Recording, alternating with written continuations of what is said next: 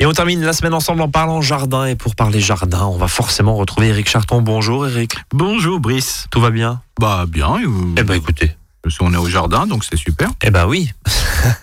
C'est un petit peu plus pluvieux ces, ces derniers jours, mais bon, pourquoi pas.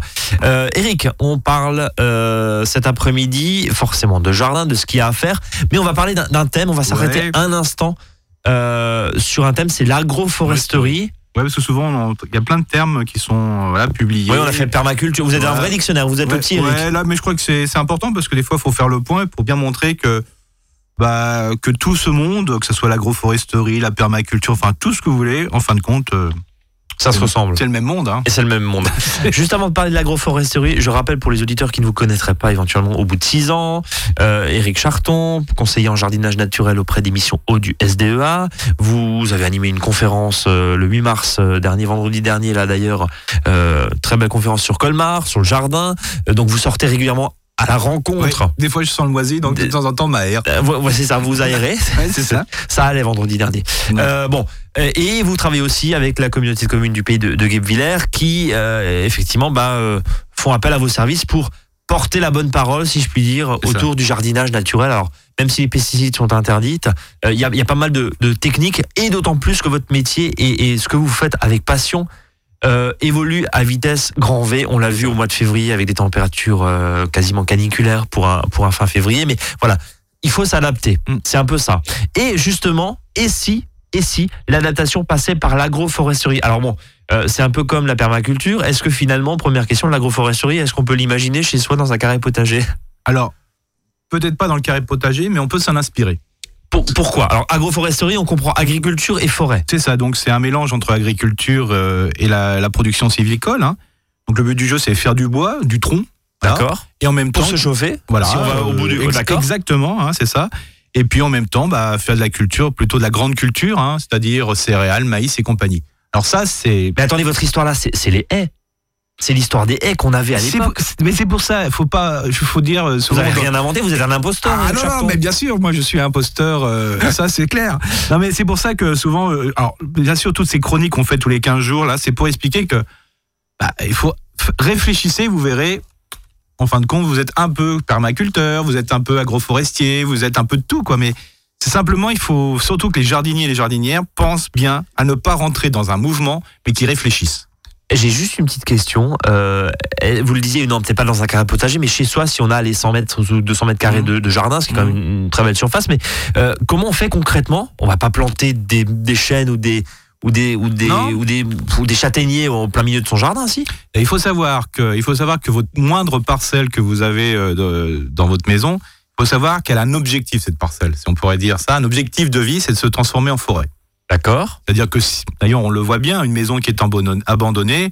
Dans un premier temps, bah, vous avez des plantes, je dirais, euh, qui vont s'installer, par exemple de la ronce. Dans la ronce, d'un seul coup, vous allez voir un platane qui va passer à travers ou ou d'autres d'autres plantes. Et au bout d'un moment, bah, la ronce va disparaître et vous aurez une forêt à la place. hein. Ça se voit très très bien dans les fois dans les friches industrielles ou dans les friches de maison. Quoi, hein. Donc l'arbre reprend toujours le dessus. C'est ça. Bon. Donc le but du jeu, c'est cette tendance qui est, je dirais, obligatoire. eh ben, il faut, faut peut-être, on peut le mettre à sa sauce. Et c'est très très bien de parler d'agroforesterie, même si on a un petit peu de, de jardin, parce qu'on a souvent pensé le jardin comme un espace plan. C'est-à-dire, voilà, on pensait euh, plutôt surface que volume. Et aujourd'hui, en raison du changement climatique, des coups de chaleur et compagnie, il est important de travailler non plus le jardin en surface plane, en surface, mais plutôt en volume. Et en vertical? Voilà. Et on gagne de la place. Et vous êtes en train de nous dire que qui dit arbre dit forcément feuille, dit forcément bah, déchets derrière. Bien ça, sûr. ça, ça, ça, ça, vous allez adorer en octobre, novembre Bien quand sûr, les feuilles vont sûr. tomber. Mais ça veut dire aussi ombre. C'est ça. Et attendez, dans l'ombre, il n'y a plus rien qui c'est pour hein. ça que, quel que soit, c'est de l'agroforesterie, je dirais professionnel ou amateur, hein, quand je dis amateur, c'est pour le jardinier, il faut savoir qu'on a deux sortes de compétitions. On a une compétition par rapport à la lumière et une compétition par rapport à l'eau et aux nutriments. Donc il faut jouer finement. Oui, parce que que le, pro- le professionnel, lui, ce qu'il va dire, c'est que, bah oui, euh, ce qui va se passer, c'est ma production d'armes, d'arbres, va prendre un coup, et aussi ma production de, je dirais, de, de céréales va en prendre un coup. Oui, parce qu'on voit, pardon, dans, dans des champs de maïs, il y en a assez euh, en Alsace, les champs de maïs qui sont en lisière de forêt, Oui. les rangs qui sont à côté des arbres, il n'y a rien. Le maïs est tout petit. Oui. Alors c'est pour ça que souvent, si on fait la- le rendement de la forêt et du- enfin des arbres qu'on a plantés et le rendement, par exemple, euh, des céréales, ben, il n'y aura pas aussi fort rendement. Ouais. Mais si on additionne les deux, Là, ça devient intéressant. ça devient intéressant parce que le cumul, en réalité, sur le temps, va être supérieur à une culture unique. Eh ben, vous me tendez une perche là que je saisis immédiatement. Vous dites sur le temps, oui, mais d'accord, mais un champ de maïs, ça se récolte tous les ans, on est d'accord. mais- Un champ de blé aussi. Mais euh, une forêt de peupliers ou, Ah bah, ou- ou- ou des arbres, c'est une génération, Eric. Euh, C'est tout à fait, mais c'est pour ça qu'il faut, il faut voir ça sur le temps. Et bien sûr, quand on va faire de l'agroforesterie, la densité d'arbres va être bien différente. D'accord. Parce que souvent, bah, les forestiers, pour avoir du tronc, parce que c'est le but du jeu, ils plantent un peu serré. Oui, parce qu'on on fait de la culture d'arbres. C'est ça. gros. Donc, euh, comme on plante un peu plus serré, l'arbre va chercher à pousser en hauteur, donc il va faire du tronc, au détriment, euh, je dirais, des branches, je dirais, intermédiaires et des branches qui sont sur le côté. Et c'est pour ça qu'en agroforesterie, donc chez les professionnels, on va planter moins, la densité va être moins plus, euh, plus faible. Par contre, on va tailler plus les branches sur les côtés pour justement faire du fût. Et là, il n'y a pas ou peu de Voilà, concurrence. c'est ça. Il y a beaucoup moins de concurrence Alors le but ça. du jeu, c'est, alors il n'y a pas très peu de concurrence par rapport à la lumière à ce moment-là. Euh, donc il faudra pas, ou- pas oublier que des fois, si on plante un peu densément quand on fait de l'agroforesterie, il va y avoir des prélèvements d'arbres euh, au courant des années. Alors bien sûr, c'est pas l'année suivante, hein, c'est euh, on est 10, plutôt 15, tous les 20 10, ans, ouais, c'est ouais, ça voilà. exactement. On est plutôt sur l'échelle de 10 que sur l'échelle de 1. Et donc, au bout d'un moment, bah, quand on va prélever les arbres, des arbres, ce ce qu'il va y avoir, il va y avoir justement euh, bah, plus de lumière qui va rentrer. Et puis, il faut savoir aussi, c'est que peut-être que la, que la culture qu'on aura fait entre va disparaître à un moment, au détriment euh, de la production de bois. Quoi. Donc c'est vraiment une vision globale. Voilà, c'est Sur sur, le temps, c'est sur le temps et voilà. Et le fait, par exemple, de mettre du maïs euh, dans un premier temps, eh bien que je ne sois pas forcément pour la plantation de maïs, hein, mais il faut savoir que les- le maïs qui va faire plus de 2 mètres et ainsi de suite va aussi créer une espèce de concurrence par rapport aux petits arbres qu'on a plantés. Et ça va forcer aussi les arbres à pousser plus droit parce qu'ils vont créer justement une densité plus forte. Donc même euh, les plantes qui peuvent paraître, je dirais, annuelles, peuvent avoir une action, une, euh, une concurrence par rapport à l'arbre. Et ça va favoriser l'arbre de pousser. Et on pourra même faire la même chose pour l'eau et les fertilisants. C'est-à-dire, euh, qu'est-ce qui va se passer? C'est que euh, on aura tendance à, pour éviter euh, justement qu'il y ait une concurrence spatiale, non pas au-dessus, mais dans le sol, il faut savoir qu'un arbre et une céréale, euh, le, le- la partie du sol qui va être exploitée par la céréale, va être bien différente de celle de l'arbre de l'arbre qui est à côté. Et c'est pour ça il va falloir faciliter tout pour que l'arbre, on puisse le- les racines puissent pro- tomber profondément. Donc c'est pour ça que quand on va planter un arbre, on fera attention à ne pas casser le pivot, euh, tout simplement pour que l'arbre puisse bien euh, aller profondément, parce qu'on sait très bien que la racine pivotante, c'est celle qui va chercher l'eau. Voilà. Euh, on mettra peut-être dans un premier temps euh, pour les céréales ou d'autres plantes, des plantes qui vont plutôt euh, pousser en début, donc ça sera plutôt des céréales de- de- de- d'hiver, d'hiver par exemple. On le voit bien avec une plante, hein, si on prend l'ail des ours, euh, ça pousse en pleine forêt, Bien sûr. mais c'est une plante qui va pousser au début, euh, le temps que les, les arbres soient dépourvus de feuilles, et une fois que les arbres commencent à, se, à avoir des feuilles, bah, l'ail des ours, il n'y en a plus. Donc c'est un peu le, pas le même principe, c'est de l'agroforesterie, si vous voulez, sauvage. Quoi. Sauvage. Euh, dernière question, on, on est chez soi, on a un petit terrain justement. Est-ce que vous conseillez du coup de mettre des arbres Bien dans sûr. le potager ou en tout cas en lisière de potager pour Bien des sûr, l'intérêt justement, c'est parce qu'il faut savoir que tous ces arbres vont apporter des feuilles qui vont nourrir le sol.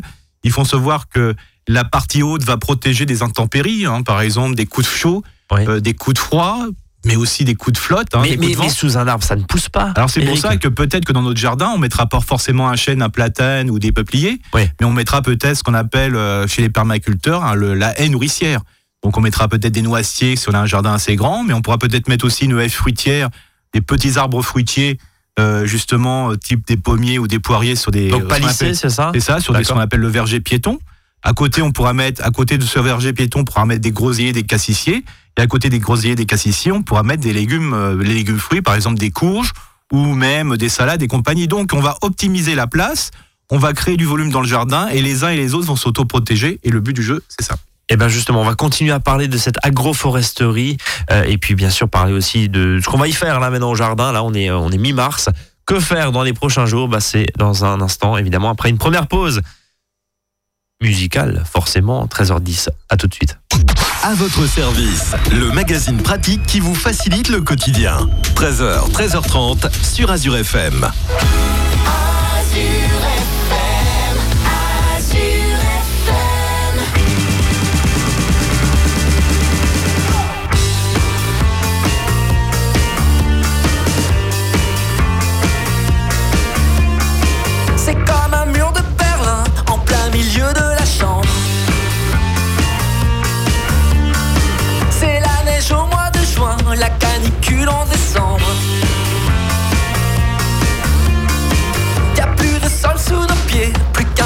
nous supporte.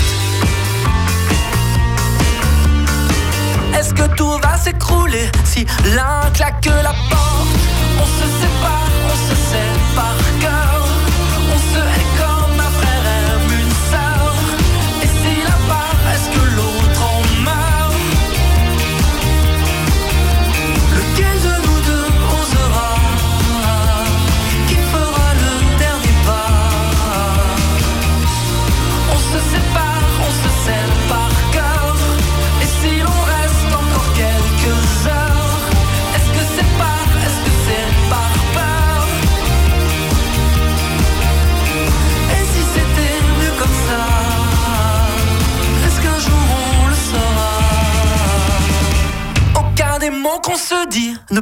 fondre la glace.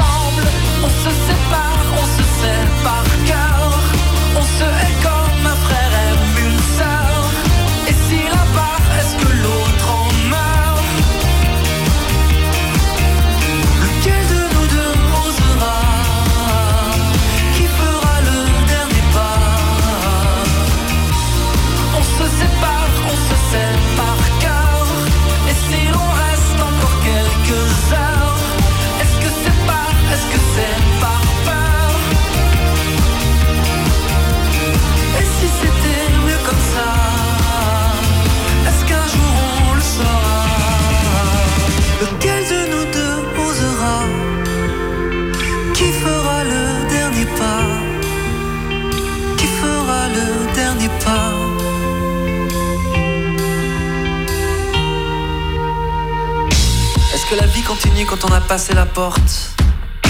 Est-ce qu'une fois dans la rue, une vague nous emporte?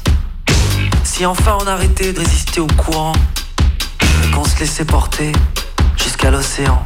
Lequel de nous deux osera? Qui fera le dernier pas? On se sépare, on se sait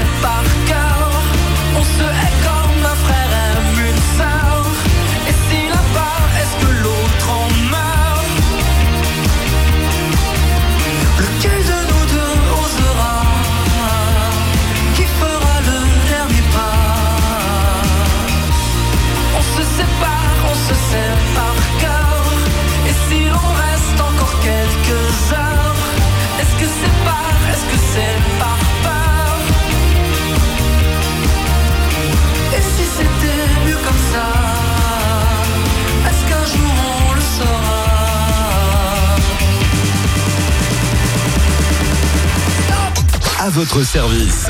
13h, 13h30 sur Azure FM. Avec Brice et ses experts. On parle jardin cet après-midi, puis on prend, on prend un petit peu de hauteur en combinant finalement des techniques. Euh, pff, à dire innovantes, non, parce Non. que ça, euh, encore une fois, ça, ça Oui, existe a- depuis la nuit des temps, ce truc-là. Mais on aime bien donner un nom. euh, Ouais, donc là, dans le petit, dans le petit Eric illustré, cet après-midi, nous avons appris les haies piétons. On est quoi Les haies nourricières piétons? Ouais, les, ça, les pommiers les, piétons? Les vergers piétons. les vergers piétons, pardon, c'était il y a quelques secondes juste avant la pause, et on a appris l'agroforesterie. C'est ça. Euh, mettre des arbres là où on cultive, parce que finalement tout ça permet de d'avoir in fine des rendements intéressants. C'est ça. J'ai bien résumé Complètement. Bon. Euh, vous, ce qui vous plaît dans les arbres, c'est les feuilles, C'est ça. parce que vous nous dites paillage, paillage, paillage, et, et donc forcément c'est génial. Alors c'est ça qui est intéressant, c'est que quand on met des arbres fruitiers ou d'autres plantes, je dirais euh, vivaces, euh, voilà, il va y avoir des feuilles. Mais il n'y a pas que ça. Euh, il y a 15 jours, je vous ai parlé de l'histoire de laisser vos choux brocolis euh, sur le sol pour faire remonter les nutriments. Ouais. Il faut savoir que les arbres, les arbustes, les arbrisseaux, bah, qu'est-ce qu'ils vont faire? Aussi remonter les nutriments qui vont être déposés euh, sous forme de feuilles à l'automne, mais aussi euh, tout ce qui est broyat de taille euh, pour tout ce qui est taille. Donc ça permet de remonter les nutriments qui sont au fond du sol. C'est ça le but du jeu Qu'on n'atteint jamais en potager. qu'on n'atteindra jamais. Là, ça, c'est jamais, jamais.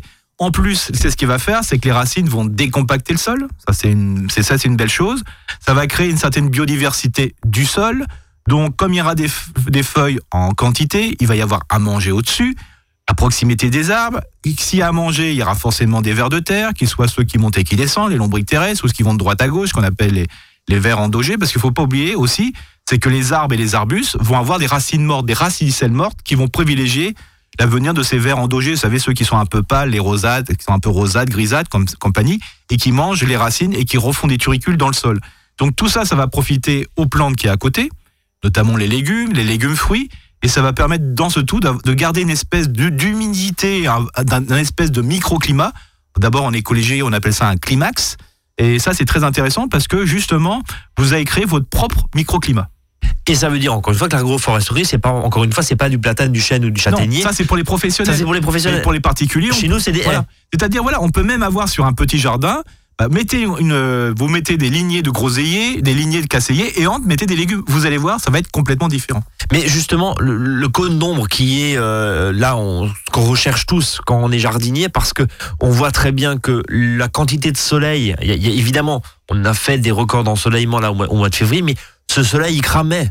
Pardon pour le terme, mais, mais il brûlait la peau. On le sentait qu'il était chaud euh, et qu'on est qu'au mois de février. On se rend compte depuis quelques années que le soleil est beaucoup plus agressif mhm. euh, sur la peau et forcément ça s'en ressent aussi. Ça se ressent en viticulture. On, le voit euh, avec des raisins qui sont qui sont grillés vers la fin août, mais on le voit aussi sur ces légumes. Est-ce que est-ce que derrière de cultiver à l'ombre ça, ça, a l'air un peu, ça a l'air un peu étrange, non, de cultiver à l'ombre. C'est possible ou pas alors, Il faut savoir que sur les légumes fruits, par exemple, donc tomates, tomates, voilà, ou poivron. même ouais, poivrons.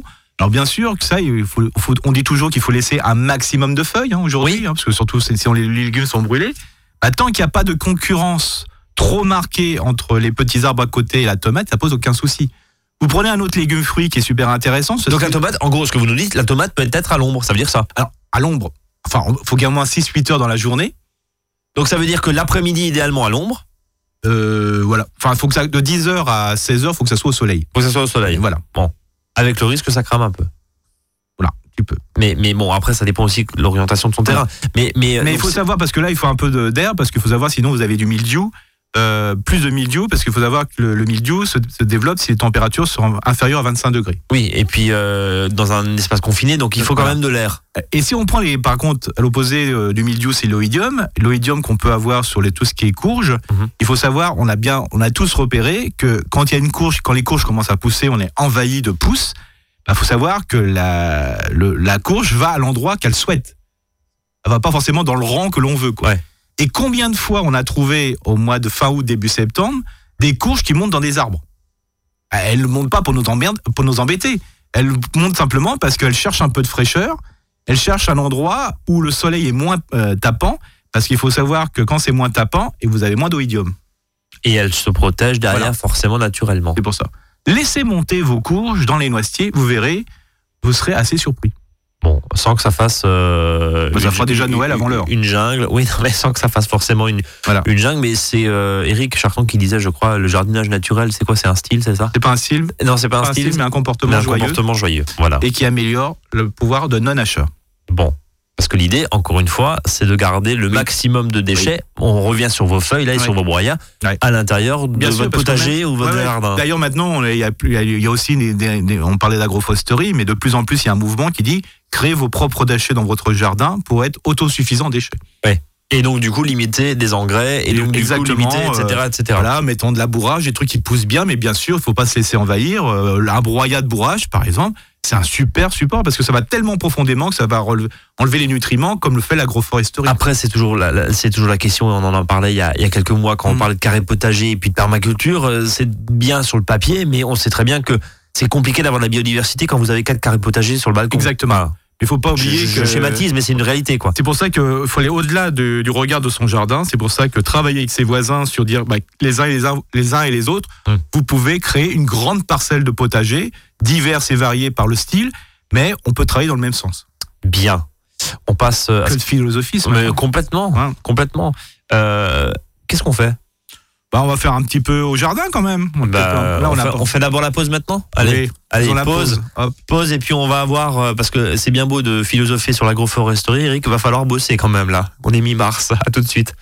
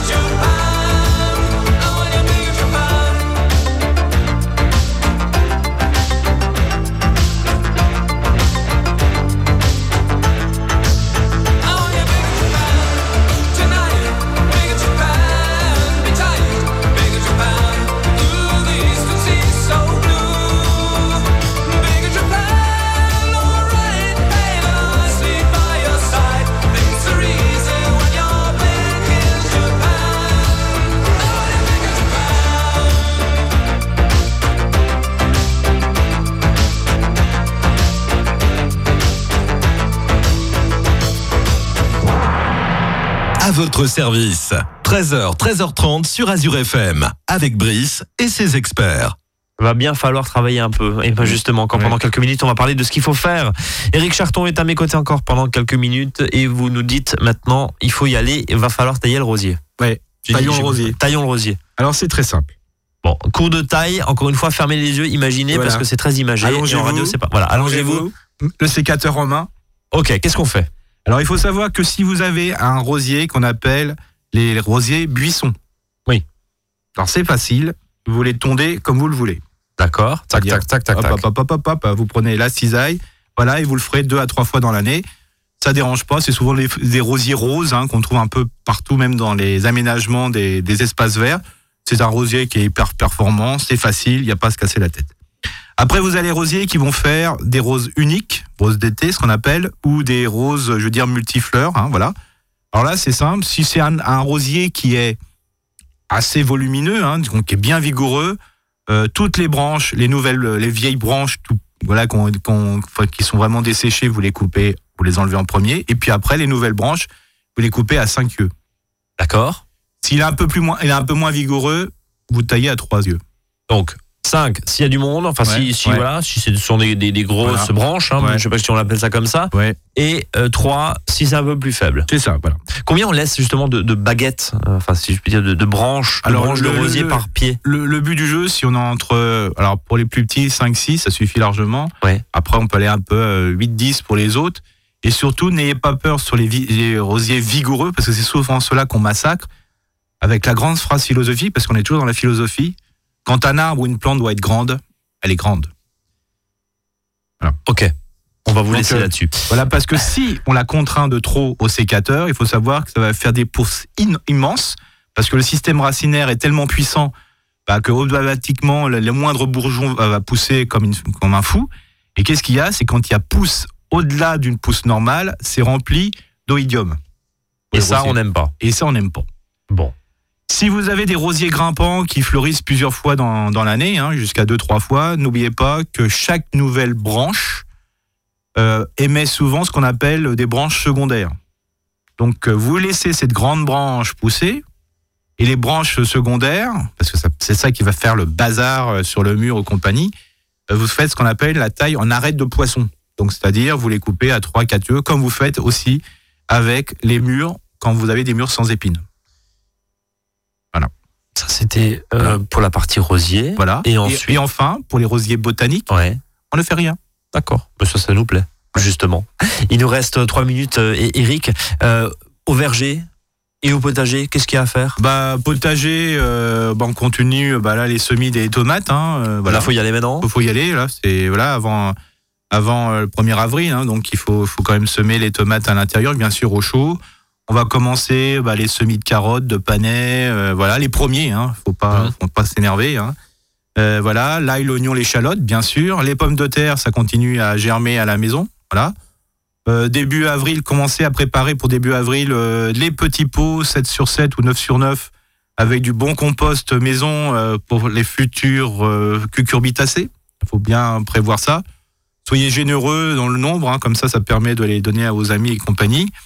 Euh, ce que vous pouvez faire aussi, c'est sous abri, alors pas forcément chaud, mais sous abri, c'est de semer euh, bah, les poireaux, les poireaux de ce qu'on appelle d'été, semer aussi euh, tout ce qui est chou, Ah, bien sûr, pas à peine de, de prendre un paquet entier, hein, et bien sûr, si vous n'avez pas envie de faire ça, ben, allez chez votre horticulteur, Pour chercher les plans. les plants. Bon. Et si vous achetez, plutôt en mini-motte. Minimote toi-même. Toi-même. Voilà. Euh, on a fait le tour. bien sûr. Eh ben, on va passer à l'agenda. Et ben les cours de taille, Brice. Et puis, encore une fois, bah, Bah c'est oui. pas possible. Mais voilà, mais voilà, il y en a toujours plein. hein. C'est pour ça que je, je les annonce plus, hein, parce que là c'est pareil, c'est de la folie. N'oubliez pas que début avril, euh, vous aurez aussi des cours de greffage. Donc Ah. commencez à y penser. De toute façon, le greffage se fait quand les arbres ont fleuri. hein. donc, euh, donc voilà, c'est intéressant. Il y a ce rendez-vous. Le, le greff- le greffage, c'est toujours le petit côté mystique qui est vraiment, enfin, c'est génial. Donc pensez au cours de, greffage. Sinon, euh, le 16 mars, donc demain, à la Maison de la Nature de Muttersols, euh, euh, vous avez une animation de 14h à 17h, traces et indices. Ça fait toujours plaisir, c'est sympathique, on fait des moulages, bien sûr sur inscription. Le lendemain, à la maison du Vieux Canal, vous avez une opération le matin de bonne heure, pour ceux qui aiment bien se lever le matin de bonne heure, le dimanche matin à 9h.